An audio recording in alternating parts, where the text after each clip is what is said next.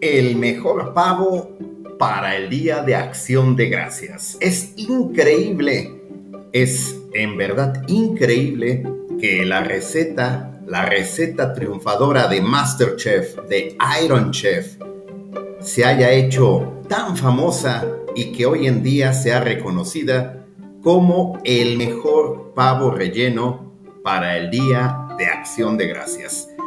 Imagínate que fue tan, tan grande la fama que un famoso noticiero de Estados Unidos se dio a la tarea de buscar a la creadora, a la inventora pues, de esta receta que ha encantado a todo el mundo.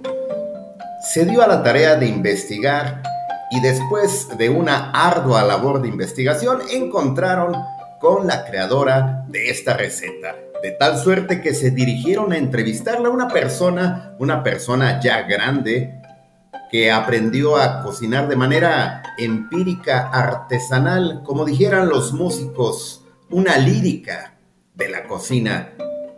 Doña Chonita, Doña Chonita fue la creadora de este delicioso, sabroso, espléndido pavo relleno para el Día de Acción de Gracias. El noticiero llegó hasta la casa, una humilde casa, una humilde vivienda, y entrevistó a Doña Chonita preguntándole cómo y por qué y de dónde había surgido esta deliciosa receta. Después de dialogar, después de platicar, le hicieron la famosa pregunta, ¿qué era lo que estaban buscando? Ya que pavos rellenos recetas para pavos existen miles, miles de recetas, pero esta en particular tiene un sabor extraordinario. Así pues, el reportero le preguntó a doña Chonita cuál era el secreto para que su pavo fuera el mejor de todo el mundo.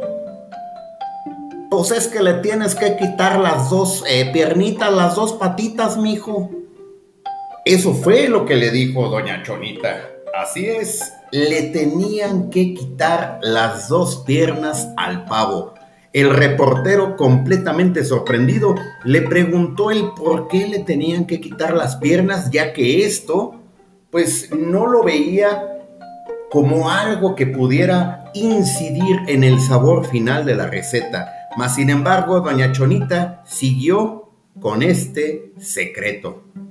Pues es que así me dijo a mí mi mamá que le quitara las patitas al pavo y con eso, hijo, mm, iba a quedar bien bueno. Entonces esto incrementó la curiosidad, el asombro de este reportero, reportero especializado en temas de gastronomía, así pues que le preguntó a doña Chonita quién era su mentora, su mamá, quién le había dicho este secreto para poder conocer por qué rayos le tenían que quitar las dos piernitas al pavo, de tal suerte que encontró que doña Clotilde, doña Clotilde era la creadora original de esta receta, pero vivía en un monte muy alejada de la ciudad.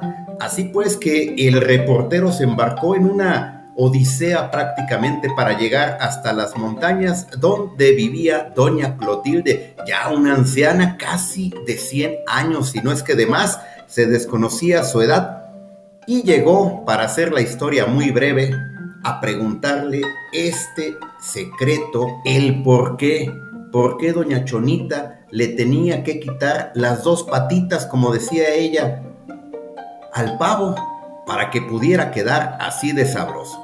Doña Clotilde entonces le reveló el gran secreto a este reportero. Lo que pasa, mi hijo, es que como mi horno es muy chiquito, es un horno de piedra, le tengo que quitar las dos patitas al pavo porque si no, no cabía. Y esta, esta es la historia del pavo, del pavo más sabroso, del pavo más del secreto, de la receta. Y yo te pregunto a ti, ¿cuántas veces le estás quitando las patas al pavo sin saber por qué se las estás quitando. ¿Cuántas veces en tu empresa, en tu organización, cuántas veces estás haciendo lo que haces simple y sencillamente porque así te dijeron que lo hicieras?